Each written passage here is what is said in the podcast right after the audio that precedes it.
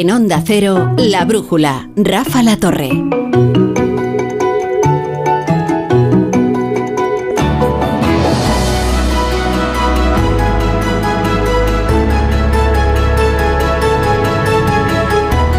Pero Laura Blanco, hay que estar, cuando suenan los pitos, hay que estar sentado en el estudio. Estoy, estoy. Ah, es que... ¿Qué tal, Laura? ¿Cómo estás? Es que está jugando el Celta ahora. No, ya, contra la Almería. Pero... Me pongo nerviosa. Sí, mala cosa, ¿eh? Esta temporada, el Celta. Bueno, que no pasa nada, que todos tienen años de centenario regulero. Sí, lo malo es si bajas a segunda, que luego subir es complicado, ¿eh? Oye, pero que no estamos en segunda todavía, tampoco No, hagas tú, supongamos. tampoco, ¿qué, qué tienes? ¿El, el, el odio de la ciudad pequeña frente a la grande? Empieza bien la. Claro. ¿Qué tienes? El, Ataque gratuito. ¿Qué tienes? Claro. ¿El odio del pueblerino? claro, la torre. No, pero Hombre, hubo un hombre, tiempo que se a van muy mal los de Vamos a Pontevedra y los de Vigo se Pues van cualquiera mal. diría que todavía nos llevamos A mal. los de Pontevedra les llamabais cascarilleros. Ah, sí. Sí, Mira, yo eso ni lo sabía. Ah, pues es que es muy joven. ¿Qué- Fernando Cano, ¿qué tal? ¿Cómo estás? ¿Qué tal? Buenas noches. Y, y John Muller ha querido sentarse hoy en el asiento que ocupó eh, en la última entrevista José Luis Ábalos. Me lo Así pidió es. así. Me dijo, ¿me puedo sentar aquí? Porque Es que viene vengo solo imbuido en mi del... coche. Vengo solo. en mi Y, coche. y- y huele a él No tengo todavía, secretaria. Estoy solo. con música de fondo de... Hay Oh, que yo- hacer como lo que hicieron con lo de mi ley, con este trozo de. Yo- de- Pues si ya se Te ha hecho aseguro, que- John, que yo no seguí la entrevista en directo. Y cu- entonces, cuando después en Twitter eh, vi el fragmento, pensaba que era un meme, que no lo había dicho de verdad. No me podía creer que era real que hubiera dicho Se eso. han hecho memes gloriosos. Sí, eh, Eso demuestra que han perdido ya el control de la situación, porque cuando el humor lo inunda todo ya es imparable. Ah, ¿Habéis visto ese, meme maravilloso de Gladiator? Sí, en que sale. Pedro Sánchez como emperador pidiéndole que dimita y él como buen gladiador dice Soy, que no. soy Ábalos, décimo meridio. Exacto. Exministro de Transportes, es marido de mis tres exmujeres. es una cosa tremenda. Bueno, Ignacio Rodríguez Burgos, nuestro fijo entre los discontinuos. ¿Cómo estás? Muy bien, estupendamente. Pues vamos es que- con tu mirada cítrica. Pues vamos allá. Mira, vamos a empezar al otro lado del Atlántico, en el Caribe, eh, con la economía cubana, que nunca ha sido bollante. Las cosas como son. Siempre ha estado al borde del naufragio, con los Castro y sin ellos. En Cuba hay revolución, pero no hay pan y tampoco hay leche. Solo hay pan para los menores y cuando se le echa al agua ni se deshace. Increíble el cereal duro, como el hormigón del malecón de La Habana. Los fletes con trigo importado se han retrasado. Eso sí, se han retrasado todos los fletes, Hmm. todos los barcos. ¿Y el combustible? Pues el combustible es un 400% más caro. Nos decía antes nuestro corresponsal que esto parece o recuerda aquel periodo especial de los 90 con apagones casi todos los días. Está en una crisis eh, formidable Cuba eh, que, pues, que remite precisamente a aquellos tiempos. Y en España, en España el, el IVA de la luz otra vez en el 21%. Sí, las medidas de ayuda a los consumidores estaban redactadas de tal manera que al final la subida de impuestos pues estaba cantada. El IVA regresa al 21% en el recibo de la luz en este mes de marzo. Rubén Sánchez de Facua critica que el gobierno no considere la electricidad como un bien básico. Es un servicio esencial y llevamos mucho tiempo reivindicando que tenga un IVA reducido. La medida que aprobó el gobierno, primero al 5, luego al 10, es una cuestión coyuntural en relación a las altísimas tarifas, pero nosotros consideramos que tendría que tener carácter permanente porque no es justo que los consumidores tengamos que pagar un IVA tan elevado del 21% por el suministro energético. La norma de Hacienda decía que el IVA seguiría al 10% hasta abril si el precio de la luz no bajaba de 45 euros. Pues bien, ha bajado. ¿Por qué? Pues porque las tormentas de los últimos días han soplado a favor de Hacienda. Oye, y donde también hay más giros que en una veleta, es en las empresas españolas. Sí, primero STC, la saudí, se ha dado un plazo de un año para conseguir la autorización del gobierno y alcanzar el 9,9% del capital de Telefónica, que era su objetivo inicial. Los principales directivos de ambas operadoras se han reunido, se reunieron ayer en Madrid. La otra empresa que resalta es Inditex, la dueña de Zara, que reabrirá 20 tiendas en Ucrania cerradas desde que comenzó la guerra. Y por último está Grifols, que da más vueltas que un aerogenerador. Por sus aguas nadan muchos tiburones. Grifols se desangraba ayer un 35% en bolsa. Hoy sus títulos resucitan un 18%. Entre medias los bajistas y los especuladores siguen haciendo sangre en la farmacéutica.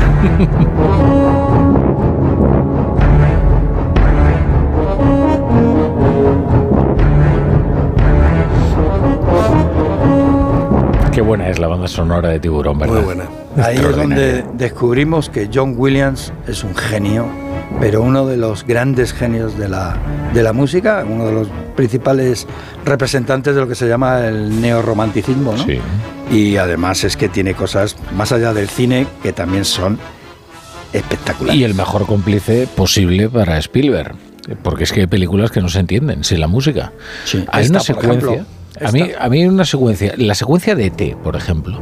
¿Cuál? Es algo extraordinario. De cómo la música va acompañando la acción y cómo la acción, en el fondo, casi parece guiada por la música. Es, eh, lo de John Williams es un escándalo. Y después tiene cosas que de películas que no son tan, por ejemplo, El Imperio del Sol, ¿no? Eh, El Imperio muy del. Sol, la banda sonora Bueno. es toda una declaración de, de principios, vamos. Una cosa te diré. Dices que no son tan. El Imperio del Sol ha envejecido muy bien. Muy esa es una película casi de culto. Sí, sí. Es buenísima, Y, y, ¿eh? por cierto, Con un Christian el, Bale. el- el niño es un actor. Christian bueno, Bale, Christian Bale, joder. eh, que, que ya demuestra un talento y tiene una, una escena final eh, Con conmovedora La pasión por los aviones, eso es una maravilla. Y todo eso es Spielberg, además. Los aviones de la Segunda Guerra Sí, Mundial, sí. la locura, el Rolls Royce del aire, ¿no? ¿Cómo es el Rolls Royce del aire? ¿Cómo El es? Rolls Royce, eh, el- y luego el- ese imaginario de- del niño, Sí. o sea, del, de ese adolescente. Es muy Spielberg. ¿Cómo crea el crío un universo paralelo, ¿no? Eh, en un campo de concentración. Sí, sí, sí, sí. Aprendiendo de los que allí lograban Bueno, sobrevivir lo todas las malas artes. ideas a Benini. Sí, bueno, no, efectivamente. eso, es- que eso, en cambio, cómo ha envejecido esa película. La madre vida es mía. bella. Sí. Madre mía, es un bochorno.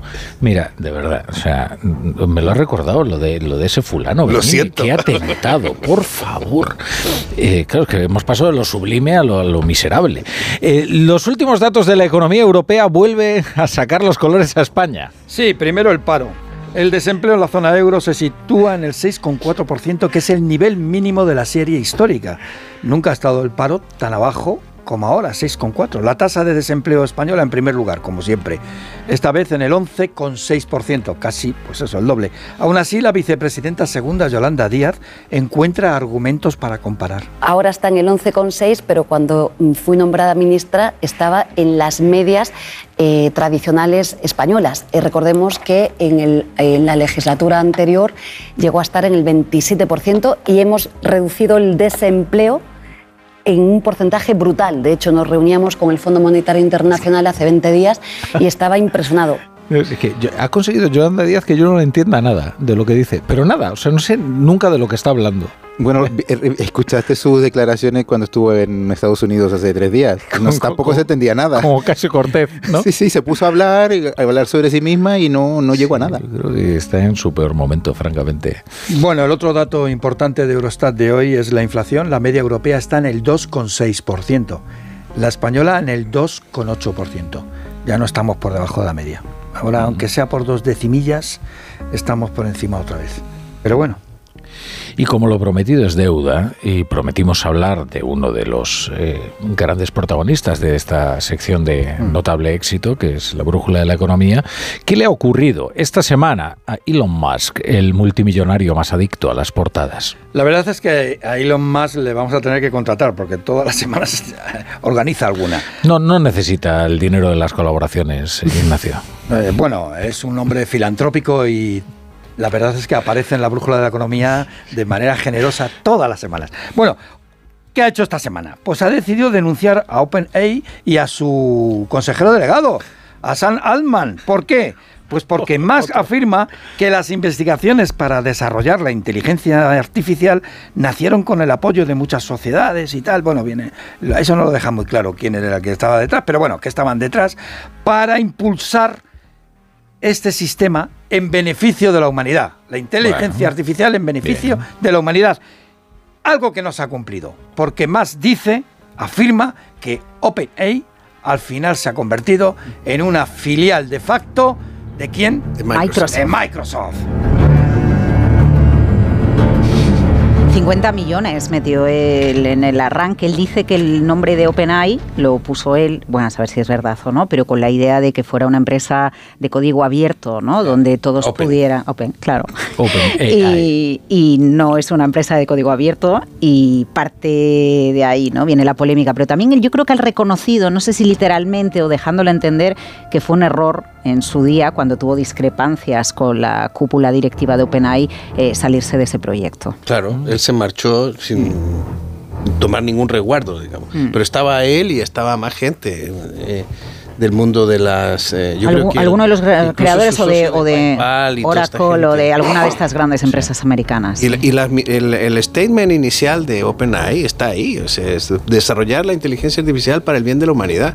Eh, absolutamente imposible de realizar.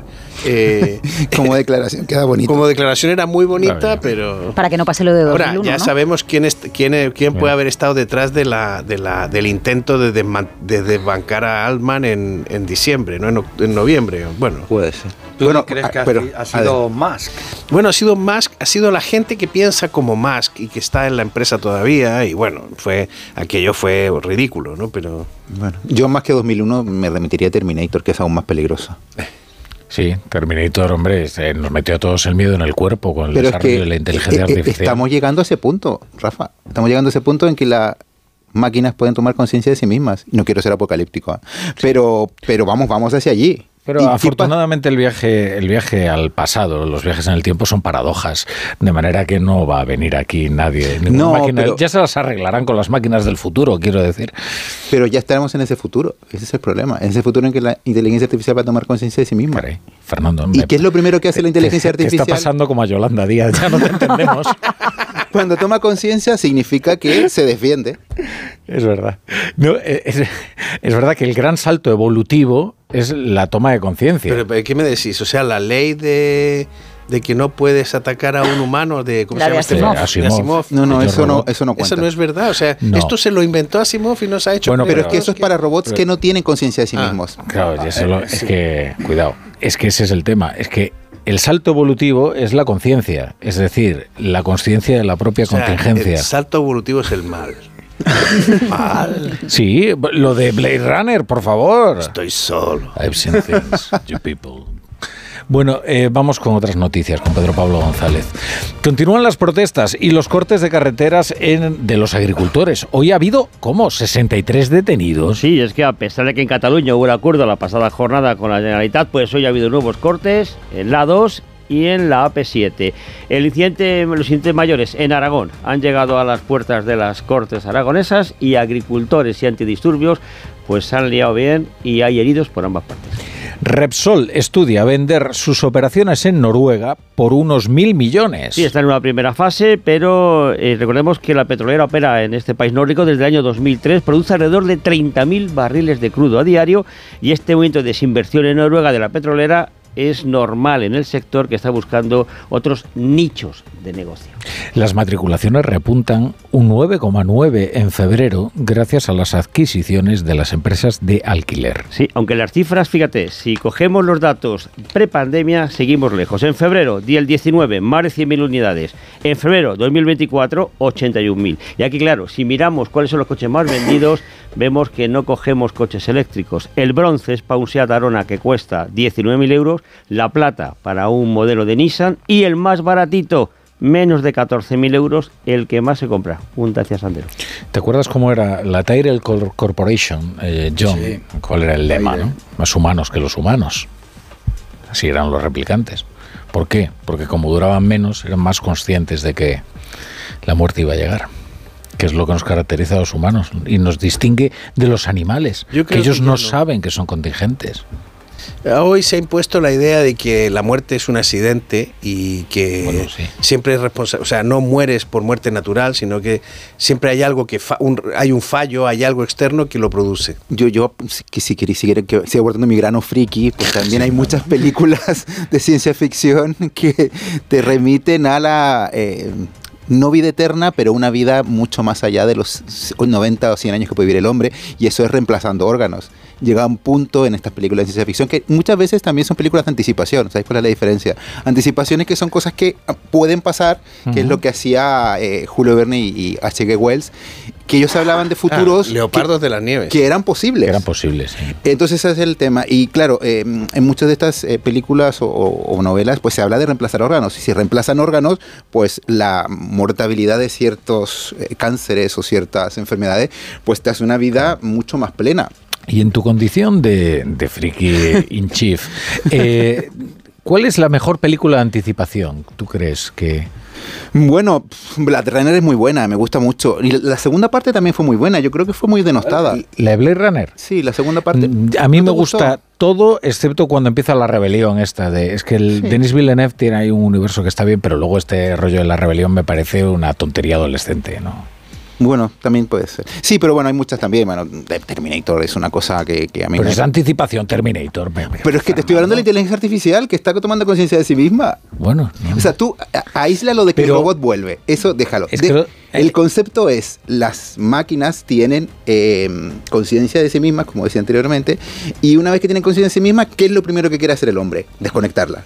Claro, entonces dice, cuidado. Bueno, claro. Pero una cosa, una cosa es que la inteligencia artificial sea capaz de tomar decisiones anticipándose a con la recopilación de datos y otra cosa es que tengan conciencia. Yo, yo creo que ahí hay un salto. No, Claro, no, pues no- es- no tengo claro, ¿eh? Si- Evidentemente no es un si salto nosotros lo vamos a vivir o no lo vamos a vivir o que- de qué manera se va a desarrollar. La primera fase que con toda la información que tienen puedan adoptar decisiones pre, ¿no? Anticipándose a. También hay una película, ¿no? Hubo una de. Sí, Minority Report. Sí, ¿no? De- eh, en- Muy en buena, esa ¿eh? línea sí. Pero Muy buena, la como todo Tom es Cruise. comprensible, pero la generación de un interés propio, o sea, porque la autodefensa es un interés propio. Claro. Y esta es la clave del ser humano, que es capaz de, tener- de tener un, un interés propio. Yo no estoy de acuerdo con la comparación de Julio Verne y Wells.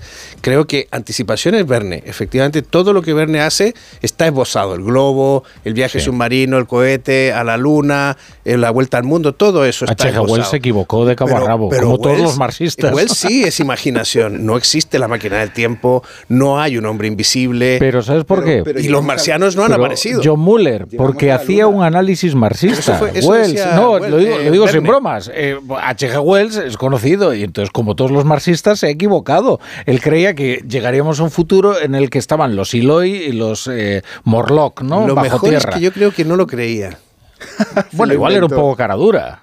Claro, la- a mí claro. La, gran, la gran pregunta para mí es quién es la Sarah Connor de, de la actualidad. Que orden en Terminator y en la inteligencia artificial. Nos has dejado plop. Ocasio Cortez puede ser. No, no vale. Como sea Yolanda Díaz, estamos aviados. Ah, quería- tú querías Díaz, no lo que, te decir. acabáramos respondiendo Yolanda Díaz. Claro. No, no, no. Sí, Oye, ¿no sí. veis? Es que el otro día hicimos una, precisamente hablamos, pero no había nadie tan docto como Fernando y de hecho no conocían ni Soylent Green, o sea que tuvo esto, bueno, una cosa catastrófica fue aquella tertulia. Y, y hablamos precisamente de las películas futuristas de los 80, 90, siempre apocalípticas, siempre pintaban futuros indeseables y siempre se equivocaron, siempre, en todo, en las tecnologías. Esto de los coches voladores, por ejemplo, pues nunca llegaron, ¿no? Y sin embargo ellos no fueron capaces de prever el móvil. Y, eh, y hay películas que ahora son enternecedoras, por ridículas, ¿no? Porque pintaban un futuro que evidentemente... es- Feliz. No, todo lo cuál, contrario, como- todo lo cuál, contrario. como ¿a cuál, ¿En cuál estás pensando? Eh, esta de Soylent Green, eh, hasta que el destino nos alcance, por ejemplo, eh, Pero- ahora la ves y es ridícula, es una tontería, excepto por, digamos, algunas eh, cuestiones filosóficas que puede ser que sí que... ¿Cómo se llama esa que de la crisis del sistema de pensiones? Hay una muy buena. Esta, hombre, en la que eh, en la que se establece una eutanasia Eso. eh, que termina, bueno, no, no vamos a contarlo. Bueno, bueno, si no la han visto es culpa suya. Es que también, es que claro, el, spoiler a partir de una determinada Que la película, pensando en la última reforma de las pensiones. Esto es que al final los viejecitos terminan siendo convertidos en un alimento que se llama Soylent Green, que es el que se reparte para que consumo de la población. O sea, es una mezcla del accidente de la nieve, de, lo- de los uruguayos y, Sí. de, Sí, y de pero- la reforma de las pensiones. Eso es. Pero fíjate, la Pero primera, bueno, yo quizá la creo- primera película donde salen robots es Metrópolis. Sí. de Sí. Y además creo que eh, eso eh, estéticamente no se ha superado todavía. Es más, yo creo que por ahí nace el término cibernético o cyborg y todas estas cosas, porque eso es Bueno, un invento... robot es una palabra checa. Claro, exacto. Oye, ¿no habéis mencionado una Qué película? cartel más bonito el de Metrópoli, no, ¿eh? no- no habéis mencionado una Ah, película que ahora que, que traía a Tiburón eh, Ignacio Rodríguez Burgos, una película de Spielberg tiernísima eh, y muy triste también, que es Inteligencia Artificial. Oh, Ah, sí. ¿Os acordáis? Sí. Tristísima, que es una reinvención de Pinocho. Mm. Un eh, Pinocho futurista. digital, ¿no? Y joder, es tremenda esa película, claro, te el deja... robot nunca envejece y el crío sí. El Pero yo, creo que más allá, con todo esto de todas estas películas futuristas, más allá de, del hecho puntual en que se produzcan de- determinadas em, innovaciones que, bueno, ahora decimos que no se cumplieron y nos reímos de ello, pero hace 20 o 30 años, o 40 en el caso Pensábamos de que se iba a acabar el petróleo. Eh, no, digo que no nadie prevía lo que podía pasar, pero yo iría más a- al concepto más filosófico teórico. El caso de Metrópoli es clarísimo. Se habla de una dictadura, la dictadura del robot en concreto, que además era mujer, no vamos a decirlo. Eh, y claro, se hablaba de un concepto y el concepto era la em, la dominación que ejercía ese líder, que era el robot, en toda esa sociedad eh, futurista. Entonces, claro, hay, muchas películas que, que- que hablan de, de ciertos temas y, y abordan ciertos temas, ciertas sociedades, eh, para, eh, utilizando determinados recursos que vienen en este caso a ser innovaciones tecnológicas. En el caso de Gran Hermano es claro, ¿no? El caso de Gran Hermano, a ver, no tenemos pantallas en nuestras en nuestras habitaciones, tampoco vivimos en un, en un régimen dictatorial como, como el comunismo, pero, pero sí que ese concepto de que estamos vigilados todo el tiempo Mira, el otro día eh, me, es decía, me decía un gigante de la tecnología tales que en México tienen en Ciudad de México 15.000 cámaras por el control de la seguridad de la ciudad y por todo. 15.000 cámaras en una ciudad. ¿eh? La fuga de Logan es la que te digo yo. Logan, Ah. sí, sí. Esa es la de la reforma de las pensiones. Hombre, todo el mundo se tiene que morir a los 30 años en Claro. la fuga de Logan. Pues una reforma bastante El, eficaz. el Gran Hermano 1984, lo, lo, lo preciso para que quedemos. No, es que 1984 como teoría política es extraordinario. Claro, y habla de un futuro posible que, un- que era el futuro de ese que momento. en realidad era el presente. Y, el- y- Y- y Un y- Mundo Feliz, que es su reverso Sí, capitalista, exacto. ¿no? Bueno, es y- un libro muy reaccionario, eh, Un Mundo Feliz, es verdad, mu- muy, Y muy, muy machista, y conservador. machista, porque las mujeres eran neumáticas. Bueno, no, porque preveía que el futuro sería machista, pero Aldous Huxley lo que reivindicaba era, digamos, un- una autenticidad eh, incluso religiosa. O sea, no, no, no, no creía que las mujeres, no creía ni siquiera que las relaciones tuvieran que ser tan fáciles como hoy en día, por ejemplo. No sé de dónde has sacado tiempo para aprender todas estas cosas, pero tu conocimiento me tiene sí, sorprendidísimo. ¿tú crees? No sé. Fa- Fahrenheit también, bueno, y para ir terminando, Fahrenheit también. Fahrenheit habla de la represión que había en ese momento y de, y de- de la censura eh, en un futuro en que se queman los libros. Y que toda la, toda la comunicación se hace de manera visual, Exacto. eh, como especie de cómics, ¿no? Bueno, en eso vamos... mm, Manga. eh, en vez de cómic tenemos Manga. pantallas continuas de móviles, ¿no? De, de teléfono. Bueno, y está muy ligado lo que comentas acerca de que se quemen los libros con lo que a lo que estamos asistiendo ahora, ¿no? Porque al final la inteligencia censura, artificial eh, y, y ChatGPT ¿De qué bebe? Teóricamente bebe de todo, pero si se empieza a eliminar información en algún momento, va a beber de lo que ha quedado registrado y no de lo que en un momento dado se ha borrado, porque también nosotros nos hemos dado la posibilidad de que se borre el registro que nosotros hemos tenido. Al final, fijaos, yo creo que, que todas estas películas o de ciencia ficción o las novelas de Julio Verne eh, in- intentan... eh, buscar una explicación a lo que somos y a dónde podríamos llegar, que es un poco también el, origen de las religiones, ¿no? De- o de la dimensión religiosa, aunque no sea concretamente de, de un dios. Y es algo parecido a lo que le pasa en ocasiones a los niños, ¿no? Cuando tienen pocos años y están tensando la cuerda con los padres a ver a dónde pueden llegar. Nosotros como humanos estamos tensando la cuerda a ver a dónde podemos llegar, aunque la finalidad sea apagar la máquina, porque tenemos curiosidad por saber a dónde podemos llegar y dónde está nuestro límite y si hay alguien que es capaz de superarnos. No es lo que está detrás de todo esto. Hay una cosa que, que- que acabas de decir, lo, de, lo del conocimiento, ¿no? Eh, que, que la inteligencia artificial lo que hace es aprovechar el conocimiento humano y después, apro- eh, aprovechando su capacidad de, de, bueno, pues de control y de desarrollo de datos ¿eh? y de análisis de datos, pues aprovechar ese conocimiento para, mm, bueno, pues incluso superar cualquier cerebro humano. En, en Fahrenheit, eh, ¿os acordáis? Los libros se memorizan Sí. los memorizan las personas. Claro, Esa es una de las para que partes no se pierdan. más interesantes, para que no se pierdan. Se consideraba que cada persona era un libro, ¿no? Y se Exacto. llamaba así. El Eh, el conocimiento, fijaros, la paradoja es que con la inteligencia artificial, para que no acceda a determinados conocimientos, las máquinas, podremos llegar hasta el punto de que el conocimiento pase a la clandestinidad. Mm, Exacto. Es increíble. Mm. Para que esas empresas, que no pagan, por cierto, que lo hacen, te están robando los conocimientos a empresas como las empresas periodísticas, las editoriales, el, cine, eh, eh, la investigación, las universidades, porque no están pagando por ello. ¿eh? Resulta que ahora para poder defenderte de ellas, tienes que evitar que esas máquinas accedan a tus conocimientos. Es decir, ¿qué pasa? Que vas a tener que pasar a la clandestinidad. Claro. Es increíble. Pero, eh, Burgos, en el fondo es, es otra capa más de, de lo que en su día era la expresión de. Es que lo he visto en la tele. ¿no? O lo he escuchado en la tele. Ahora los chavales jóvenes eh, que se informan a través de TikTok te dicen, no, es que. Y, y, le daban veracidad, ¿no? Lo he escuchado en TikTok y le doy veracidad a esa noticia.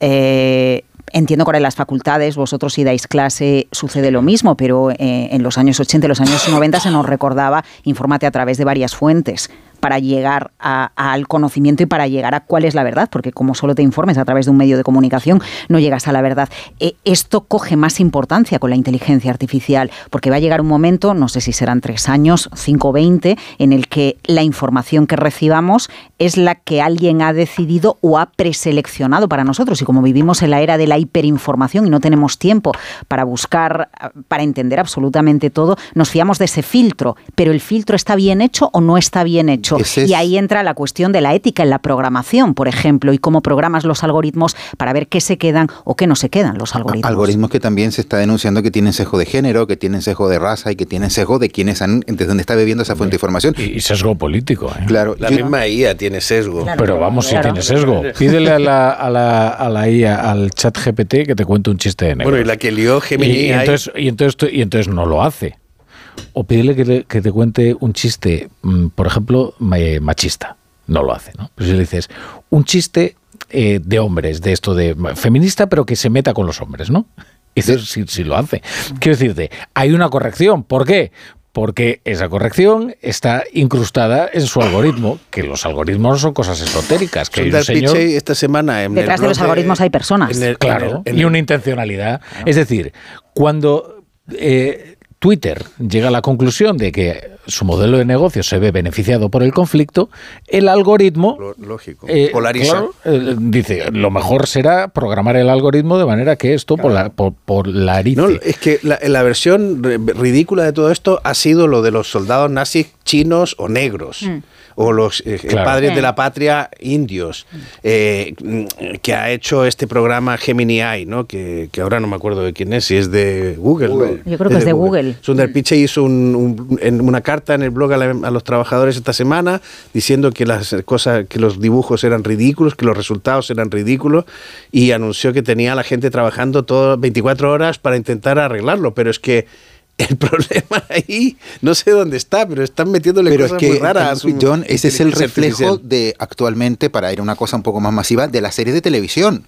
En las series de televisión eh, aparecen es, no, pero es personas cosa... de todo tipo de razas y todo claro. tipo de géneros en un año. Por Esto ejemplo, es lo que pasó 1800, con, la, con la, claro, con, con, con, los, con los, los Bridgerton. Sí, exacto. Y, y, han llevado al extremo el wokismo Exacto. y entonces les han salido soldados nazis negros.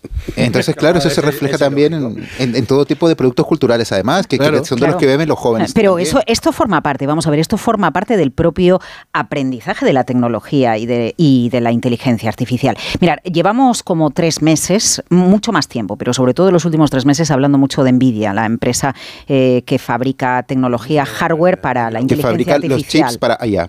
Sí, luego hay otras empresas, eh, Dell creo que ha sido una de las últimas que se ha disparado en bolsa porque también y tiene eh, también. Eh, hardware, ¿no?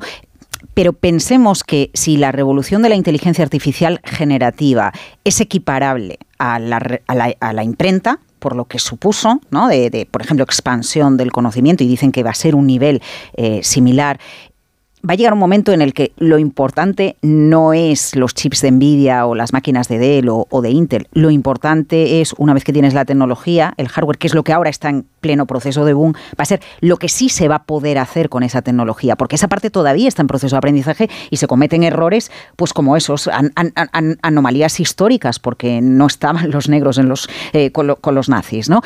Ese es el proceso de aprendizaje en el que estamos ahora. ¿Dónde está la clave? Que el proceso va muy rápido, porque desde el lanzamiento de ChatGPT no ha pasado ni año y medio.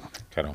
Es que se produce una aceleración, además, eh, de los procesos, porque el chat GPT, bueno, la inteligencia artificial lo- hace que todo, eh, todo proceso eh, se haga mucho más rápido. Y la primera versión de ChatGPT te daba un límite de fecha desde el cual no leía información. Cada versión que va 2022. saliendo Sí. eh, te actualiza Va mucho más. actualizando. Ahora actualiza mismo está en el información. 2022. Eh, ayer estuvimos haciendo pruebas en la 2022. redacción y, hicimos algunas preguntas y nos contestó, eh, no puedo dar eh, datos porque mis bases de información solamente llegaban hasta Mm. 2022. Pero esto puede ser, ah, hoy puede estar más cerca, claro, porque le van eh, Para 2022. insertando, inyectando información a todo meter. Eh, hay un libro que es de- lo he comentado algunas veces de Thomas Friedman, el periodista del New York Times, mm, que se llama La Tierra es plana donde habla de las conexiones tan fuertes que hay en el mundo eh, tras la, con la globalización, pero vamos, conexiones que han existido prácticamente desde siempre. Y una de las cosas que habla con gente de Google, en la página 70 me parece que es, es interesantísimo porque te pone un esquema de la velocidad de desarrollo de la investigación en inteligencia artificial. Y la velocidad es increíble. Daros cuenta que la revolución industrial necesitó 150 años para, para llegar a, a todo lo que era Occidente, porque no llegó a todo el mundo, solamente a Occidente. La segunda revolución necesitó más de 80 años. Eh, OpenAI, en año y medio, está en todos o en casi todos los teléfonos móviles de todo el mundo. Yo poniendo un poco el acento en el tema económico, y, y yo a mí me preocupa también el tema de la soberanía digital, porque al final estamos hablando de, de- de gigantes tecnológicos que están creciendo y que están fuera de, de la Unión Europea. Entonces, claro, ahora la Unión Europea está intentando poner un poco puertas, que yo creo que un poco con retraso, para intentar regular esta China situación. también, ¿eh? Claro. Ha habido sentencias. Ha habido una sentencia, semana, la ¿eh? primera sentencia esta semana contra el uso de eh, imágenes por infringir los derechos. Claro, pero lo que me refiero es que Ellos que nosotros... llevan copiando toda la vida. Como Unión Europea estamos nuevamente retrasadísimos en cuanto a este tipo de tecnología. Simplemente estamos intentando regularla que- con razón para que no tenga un impacto nocivo en, en la sociedad, pero desde el punto de vista de industria, pues que no estamos en ningún sitio. Eh, Nvidia es una empresa que, que ya alcanzó los 3 billones de, de dólares de, de- de valoración en bolsa. Eh, pero claro, nada parecido a eso hay en Europa. Se, está- Nada. se están haciendo una serie de iniciativas. España tiene una cosa que se llama un PERTE Chip, que lleva anunciado hace dos años y que todavía no, No, hace mira, ninguna convocatoria. En Europa se dice que se van a hacer muchas fábricas de chips, pero no se ha hecho absolutamente nada y eh, están todos intentando cortejar a los grandes internacionales, eh, Cisco y todas estas empresas internacionales, para que se vengan para acá, pero de momento no se logra nada. Fíjate, Y la, a, la a mí SEPI digital, yo creo que Ya, sí, claro, que pero es una fíjate, iniciativa. no, Pero fíjate, el, no CEO, el CEO de, el fundador de, de Nvidia, en una de las rutas que hizo las últimas dos semanas, apuntó por ahí y le dijo a los países que tenían que para tener soberanía digital necesitaban precisamente focalizarse en la construcción de centros de datos. Entonces, cuando se anunció la SEPI digital, yo pensaba, po- por, otra cosa es que acabe convergiendo lo que dice el CEO de, de Nvidia con lo que realmente se vaya a hacer en Pero no. No, pero la soberanía digital pasa necesariamente por tener eh, infraestructuras propias de tecnología. Que eso, a que eso no se refería existen. él. A eso se refería él. Y en- claro, No que cada país tiene que ser propietario de sus propios datos y que no sea un, te- un tercer país. Y en que el caso de datos. España lo que estamos haciendo es construir centros de datos, muy bien, pero que no dejan de ser centros de datos de empresas extranjeras al final. Pero No el gobierno el martes que viene va a crear la Sociedad Estatal de Tecnología. Pero, y, y si queréis entramos en ese debate y hablemos de ese melón, pero ¿no os parece que eh, su objetivo más allá de intentar hacer participaciones industriales en empresas de tecnología para generar eh, tecnología o, infraestructuras propias en España no va más allá que del tema político? Hombre, claro, porque eh, ¿cuál es el objeto de esa- Quedarse con Indra, con sociedad? Telefónica y con Ispasat. Bueno, tomando en cuenta que cada vez que le encargas algo a OpenAI se gasta dos vasos de agua y la luz de un barrio entero durante un día, eh, habrá que tener cuidado con lo que preguntas, ¿no? Es que cada búsqueda en Google emite CO2, por ejemplo. Claro. Cada, cada, las, cada- las criptomonedas ni te digo. Sí, claro. Ni te cuento, ni te cuento. Oye, ¿no queréis hablar de Cuba? ¿No queréis hablar de Cuba? De lo que Cuba, desde luego, Cuba creo- tiene un problema no causado por los data centers ni por... Claro, digo porque estáis Tampoco hab- tendrán donde eh, preguntarle que a, a ChatGPT. Insistís en hablar del futuro y en, y en realidad si hay un país que vive en el pasado, desde luego es, es Cuba. Mira, eh, es curioso en Cuba, ¿no? Co- Como, eh, un bien de primera necesidad. Eh, Es más, un bien con el que se trafica son las tarjetas wifi, ¿no? Sí. Eh, todavía, ¿eh? aún todavía, ¿no? Que rascan ahí y tal. Entonces el Estado Y- y les internet- proporciona y- media hora de y internet. internet está hipercapado. Hipercapado. No puedes Hombre, entrar a prácticamente nada. Tanto que tú llegas a Trinidad, por ejemplo, ¿no? Y entonces están todos, porque La Habana no cuenta, ¿no? Eh, están todos en la misma plaza, porque es donde hay cobertura. Y entonces donde hay cobertura wifi, ahí se conectan a su... eh, Bueno, yo La Habana me, iba a plazas concretas donde me podía conectar. Sí, claro. ahora ya Sí, está un sí, poco más generalizado, más. pero sobre todo en Santa Clara, en Trinidad, en Cienfuegos, pues eh, la gente está en la misma plaza y están todos ahí pues hablando, chateando o, o, eh, haciendo FaceTime eh, con la familia que está en Miami, los afortunados que pudieron ir, eh, este tipo de cosas, ¿no? Eh, y la verdad es que mm, está pasando bastante inadvertido lo que está ocurriendo en Cuba. Parece que antes estábamos mucho más atentos, no sé si por el influjo del liderazgo de Castro, que mediáticamente era mucho más atractivo, o por qué, eh, pero es verdad que no estamos prestando atención a lo que está ocurriendo en la isla y puede que esté entrando en un periodo especial como en los 90, ¿no? Hubo, hubo una etapa de mucha esperanza, yo creo, en la isla que coincidió, no, no, no sé si fue puesta en escena, pero a mí me, eh, yo llegué a la isla poco después, que coincidió con, con el, el intento por parte de Barack Obama de volver a estrechar vínculos entre, entre Cuba y, y los Estados Unidos. Y eso provocó en algunas zonas de la isla eh, inversión por parte de los propios cubanos, bueno, principalmente para poner pisos o casas o alquilar habitaciones dentro de sus Sí. casas, confiando en la llegada de muchos turistas americanos, que un- una esperanza, ¿no? Que la- la- cuando hablabas con, con, es lo los pasó, ciudadanos, lo, que tenían eran muchas ganas de, de, bueno, pues que vinieran los turistas y que toda la inversión que hemos hecho ¿Sabes se lo que pasó? Empezó a funcionar Airbnb en Cuba. Eh, el problema es que empezaron a ganar dinero y entonces el gobierno consideró que Bueno, si ganaban COVID, demasiado ¿eh? Dinero el- les cogió no, no, la- la- fue antes fue antes del COVID fue antes del COVID cuando Raúl todavía Castro decidió eh, decidió restringir Dejaron el- de dar licencias para poder, para poder abrir. Porque estaban viendo Sí. que había demasiada acumulación de capital en determinados propietarios que tenían una casa que podían alquilar.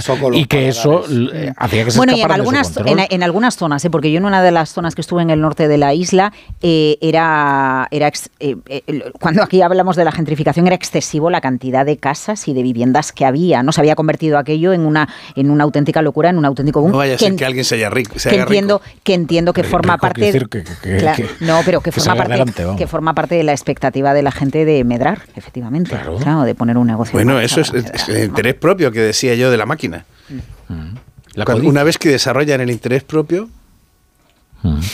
Conteste para que, para que lo dejen de defender. Pero es que el interés propio, eh, voy a hacer una cosa, voy a parecer el profesor Rodríguez Brown, eh, cuidado, eh. sí, pero Cuidado, además eh. el- Ahí el- este, este El concepto lo interés domina propio mucho, porque es, está en Adam Smith, exacto. es un motor de Pero está en la teoría de los sentimientos morales, no está en la riqueza de las naciones. Pero el interés propio es un motor de progreso. Por supuesto. ¿Verdad, profesor? El profesor está asin- asintiendo, sí, sí. Por cierto, Y la- pero- y, y dice, y la codicia también. Me preguntó el otro día si habíamos cantado cuando él no estaba. No, no, ya se lo comenté. Ah. Dije que no os habéis atrevido con el fraseo eh, endiablado del manisero. Sí, sí, es que es Él tremendo. lleva 10 años y todavía no ha conseguido eh, pronunciar esa frase Cucuruchito. correctamente. O sea, el cucuruchito. Pero yo dudo, yo dudo si, si no lo consigue, ¿no? Pues 10 años son muchos años, la torre. O esto es como aquello de Michael Robinson, ¿no? Que seguía hablando el Ah, que tú español. crees, O sea, si es, si es Un fallo. Es que 10 ¿Crees años. que es como un rasgo de estilo, no? Bueno. Que él que él lo ha artista, convertido en un ¿eh? rasgo de estilo. Igual que tu alcalde, Abel Caballero, que habla muy bien inglés, pero hace que habla mal inglés para que todos nos Claro. riamos y hacerse el personaje. Es como lo que ha hecho Ábalos. Dice, estoy solo, no tengo... O sea, que tú crees que no habla así No en, la vida, nadie. en la vida intimida. Y en la intimidad habla de otra manera, ¿no? Habla con un porte y con un estilo de un caballero inglés del siglo No sé, pero a mí me, cada vez que me saluda me conquista. O sea, porque me mira con una cara y me dice, tú y yo hemos estado en sitios horribles. No tengo a nadie. No tengo a nadie. A lo mejor te tiene a ti. No. Oye, eh, ¿Y en pero qué sitios habéis estado, John? en sitios indecibles, digo, o sea, sitios infernales, no sé. En, en- en determinados marisquerías. Bueno, yo estaba pensando en que él estuvo mucho tiempo en Colombia Él Ya. estuvo en Colombia Sí. y con temas de la guerrilla y tal, o sea que... Ha estado por todo. que- Se, se hizo una tournée por Latinoamérica después de que salió No, del- no, pero en su época juvenil. Yo todos mis respetos por la por la maris, no voy a decir el nombre porque como lo voy a Que empieza criticar, con CH. eh, la marisquería, pero es que estuve curioseando porque a mí estas cosas me interesan, ya sabéis que yo soy un poco glotón y entonces Y pues, estaba bien. Vamos a ver, vamos a ver. Bueno, tú además por los mariscos tienes eh, de cuna, con lo cual puedes dar una buena pero- opinión. Pero, a- los mariscos, o sea, es decir, a 9 euros no le puedes llamar marisco. O sea, vamos a ver. O sea, le puedes llamar arañas de mar, pero no centollas. O sea, una centolla a 9 euros. Pero espera, que es que el menú incluía eh, la sidra. O sea, eh, pero vamos a ver, yo no me comería una centolla de 9 euros. O sea, que era una especie de buffet. Y mira que yo ya os he Libre. repetido muchas veces aquella frase de Rambo de que yo he comido cosas que harían vomitar a una cabra. Pero, pero una centolla de 9 euros, pues lo que no sabemos es cómo Coldo sigue vivo. Pero Con quizás- esa dieta. Quizás para, no sé, eso demuestra tal vez la, la categoría de, de los personajes, ¿no? Que no, que no eran demasiado Pero elegantes o que no aspiraban a tener de- unos banquetes demasiado opulentos. Bueno, yo no sé, Fernando Cano, yo creo que una centolla de 9 euros exige de postre sulfintestín. Pues debe ser una centolla canadiense. Como lo antes.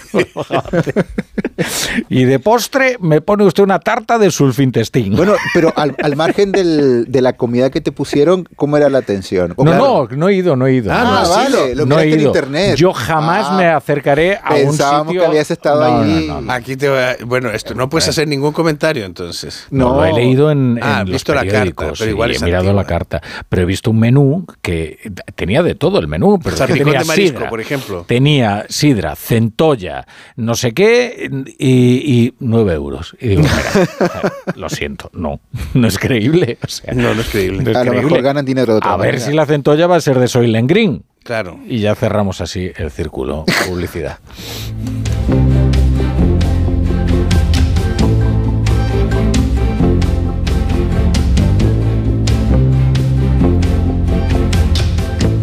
La brújula.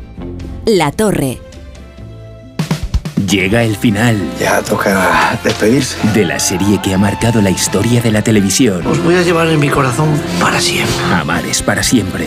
Últimos capítulos. De lunes a miércoles en Antena 3. Lo único que quiero es que me sigas eligiendo cada día de tu vida. Y el miércoles a las 11 menos cuarto de la noche. Vive una noche inolvidable con el capítulo final y los momentos más emocionantes de la serie con sus protagonistas en Hasta Siempre Amar. El miércoles en Antena 3.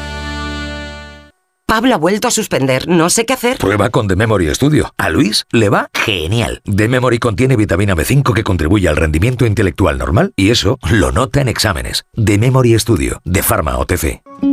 Soy de legalitas porque a veces pasan cosas que no te esperas. Como cuando tuve aquel accidente y lograron que me indemnizaran. O cuando me hicieron unas quemaduras en la depilación láser y me ayudaron a ganar mi reclamación.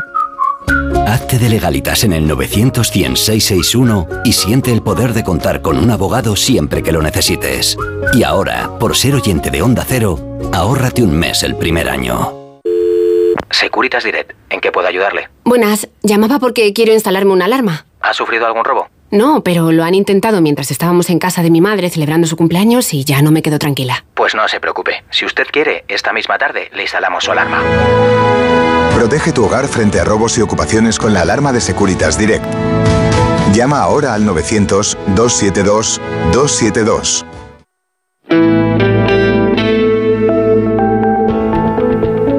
La brújula. Rafa La Torre.